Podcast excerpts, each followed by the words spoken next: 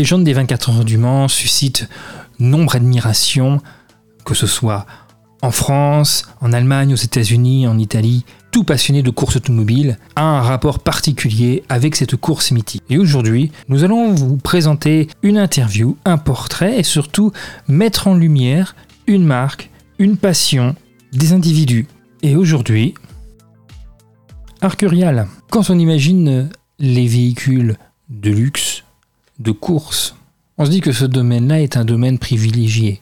Car il faut être réaliste, il faut énormément d'argent pour entretenir ces véhicules-là dans un état de conservation optimum, c'est-à-dire prêt à, rouler, prêt à courir, et également énormément d'argent à investir quand on veut faire l'acquisition de ce type de véhicule. Pour répondre à ces questions-là, nous avons eu la chance lors du Mans Classique d'avoir une vente aux enchères de Arcurial Motorcars et nous avons pu interviewer Pierre Novikov, le directeur adjoint de la salle des ventes Arcurial. Donc voici l'interview.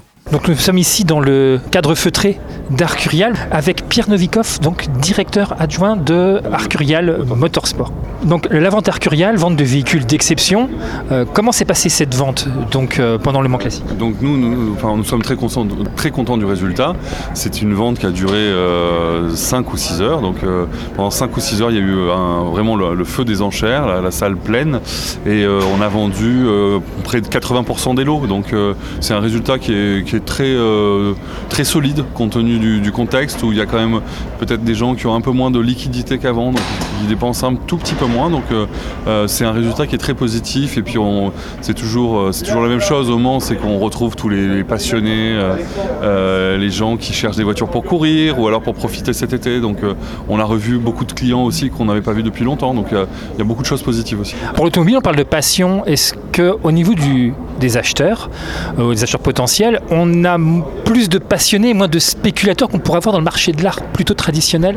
Euh, Je pense parce que, vous savez, dans le marché de l'art traditionnel, euh, on, on, parle souvent de spéculateurs, mais c'est toujours un peu la même chose, c'est que les, prix de vente aujourd'hui des tableaux ou des voitures sont tellement élevés que les gens, déjà, il y a une première problématique, ils ne veulent pas perdre d'argent. C'est ça la, problématique. Et, dans l'automobile, c'est la même chose. Euh, après, il y a une contrainte. L'objet automobile, euh, par définition, euh, a, des contraintes. Il faut faire fonctionner régulièrement une automobile, ça prend de la place. Donc, évidemment, je pense que les gens qui achètent des voitures très vite, si c'est pour espérer gagner de l'argent, c'est vraiment pas la, bonne solution parce qu'il faut être passionné par l'objet qu'on qu achète, parce qu'il faut vivre avec, il faut s'en occuper, il faut prendre du plaisir surtout à rouler avec. Les personnes qui achètent des voitures, on a des passionnés donc en termes de vente, est-ce qu'on peut avoir des, gens qui sont des achats passion qui pourraient faire monter les, les ventes par rapport à des modèles qui seraient iconiques par exemple Bien sûr, c'est le cas par exemple hier de la Renault 8 Gordini qui s'est vendue largement au-dessus de sa cote.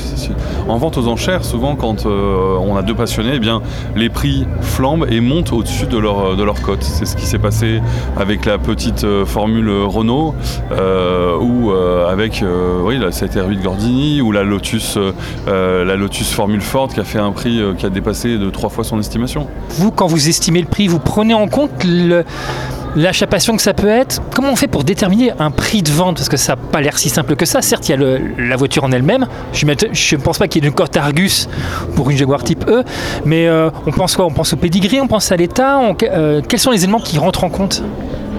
Alors il y a plusieurs éléments, par exemple pour une voiture de course, vous allez avoir son authenticité, son palmarès et son état, les événements que vous allez pouvoir faire avec. Vous voyez, il y a plusieurs, à chaque fois il y a plusieurs euh, éléments à, considérer quand on estime une voiture, mais je dirais que pour toutes les catégories de voitures, le plus important c'est l'authenticité évidemment, l'état général, l'historique et la provenance, euh, comme tous les objets d'art d'ailleurs.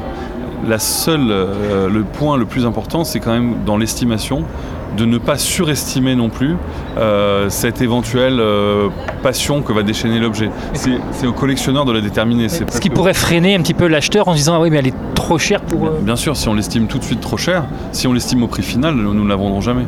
Donc il faut toujours rester assez raisonnable sur les estimations pour que les gens viennent à nos ventes.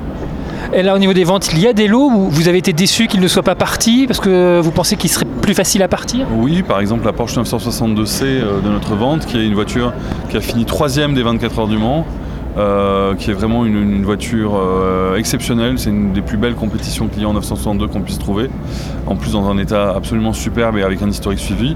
Euh, J'étais un petit peu déçu, oui, qu'elle ne parte pas. Pourquoi? D'abord, vous avez peut-être une raison Euh, c'est déjà, c'est quand même, ce sont des voitures, euh, on parle de 1 500 000 euros, donc on parle de, quand même de gros montants. Euh, et puis, euh, il, faut, il faut trouver les gens passionnés qui veulent aussi rouler et courir avec. Là, c'est vraiment une voiture de, de compétition Ah qui oui. va être inscrite en- sur des plateaux type Le Mans classique ou voilà. Elle est prête à rouler en groupe C historique, donc oui, c'est vraiment des voitures de compétition et qui demandent déjà un très haut niveau de pilotage. Donc il faut à un instant donné trouver les acheteurs potentiels pour ce genre de voiture. Alors, genre, cette Porsche 962 ou les autres modèles, comment vous les récupérez C'est des clients qui vous les présentent pour les vendre pour eux Ça dépend, ça peut être. euh, alors on les rencontre lors d'événements ou alors on va très souvent voir nos collectionneurs. Et on, on voit un peu euh, l'état de leur collection, on leur explique que certaines voitures, par exemple, en sont très recherchées euh, en ce moment. Et s'ils nous disent bah, j'en ai pas l'utilité, donc euh, je, je préfère la vendre. On essaye aussi de les accompagner dans leur, dans leur utilisation et dans leur, leur collection en général. de toutes les ventes que vous avez faites. Est-ce que vous, il y a des voitures qui, que vous aimeriez avoir, vous, personnellement? Ah oui, bien sûr, je suis passionné de voiture. Donc, euh, euh, dans cette vente, par exemple, la petite Lotus Elite qui a participé au Mans en 1961, la, la rouge, là, qui est... si j'étais euh, voilà si j'étais euh, euh, si j'avais des moyens un peu plus importants oui je sauterais dessus. Je sauterais dessus pour participer au Mans classique dans deux ans. Et là, il y a des... Et vous, vous avez des voitures anciennes oui, oui j'en- ai quelques-unes. J'aime beaucoup euh, les Alfa Romeo notamment. J'ai un coupé euh, de litre Berton euh, et voilà j'ai- j'aime oui j'adore ça. J'ai aussi une Clio une Clio Williams. C'est des voitures un peu plus modernes mais dont je, dont je profite beaucoup C'est vrai qu'à force de côtoyer ce milieu-là, il y, a des- coups de cœur. Les modèles que vous préférez, pas forcément préférez vendre, mais les modèles que vous préférez avoir euh, à, à présenter, c'est lesquels Peut-être plus facile à présenter aux ventes aux enchères? Ah, c'est compliqué. Il y, a, des modèles qu'on présente quasiment à chaque vente, comme une, Jaguar Type. Je trouve qu'une Jaguar Type E, euh, à chaque vente, on en, a, on en a plusieurs. Et à chaque vente, je me dis que le dessin est absolument merveilleux. C'est une voiture incroyable et, et incroyablement dessinée à l'époque. Donc je ne me lasse pas d'en présenter et d'en vendre. Et est-ce qu'il y a le modèle le plus rare, euh, étrange que vous avez eu à, à présenter C'était quoi? J'imagine qu'il y en a eu plein, une Ah a multitude, eu. mais des modèles très rares qui vous avez trouvé qu'ils étaient exceptionnels. Il y en a eu beaucoup, mais par exemple, vous voyez, à Rétromobile, on a vendu une secoupe volante. C'est une secoupe volante qu'avait créée euh, Renault pour l'ouverture d'Euro Disney. Euh, donc c'était la première fois qu'on vendait une secoupe volante, j'ai trouvé ça assez drôle et, et mon, mon fils m'a fait un dessin avec une secoupe volante en me disant c'est ça que tu vends, je trouve ça génial. Et voilà, donc c'est un très bon souvenir. C'est quand, euh, quand, euh, pour répondre à cette question, ouais, ça peut être des objets complètement insolites. Ah, ensuite, parce qu'on s'imagine des modèles classiques ou iconiques. Là, pour le coup, une soucoupe volante, c'est original. ouais. Voilà, c'est, et puis euh, c'est original et en, et en plus euh, la personne qui l'a acheté euh, est un original et il nous a dit je vais la suspendre au-dessus de ma piscine euh, pour, euh, pour faire une espèce de scène avec des extraterrestres. Moi j'ai trouvé ça assez drôle. Voilà, un peu d'humour. Donc aujourd'hui, comme vous avez dit, il y a toute une partie de, règlement, plus des personnes qui font des offres pour des modèles qui sont toujours en vente. Euh, quelle va être la suite maintenant de votre suite quotidien? Euh, là, la suite, ça va être d'accompagner les acheteurs.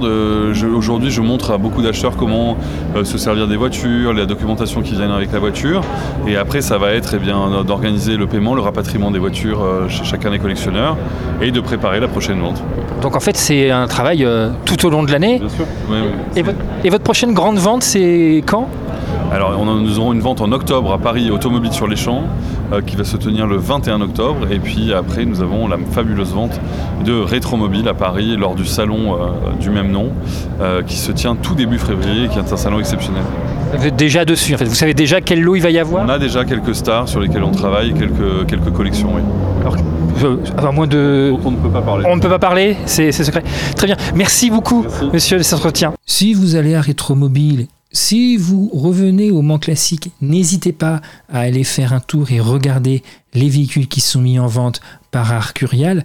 Essayez un petit peu de participer à cette passion, à ce rêve, inaccessible ou pas suivant les bourses certes, de comprendre que le travail d'Arcurial est de permettre à un patrimoine, dans notre cas le patrimoine automobile, de continuer à perdurer.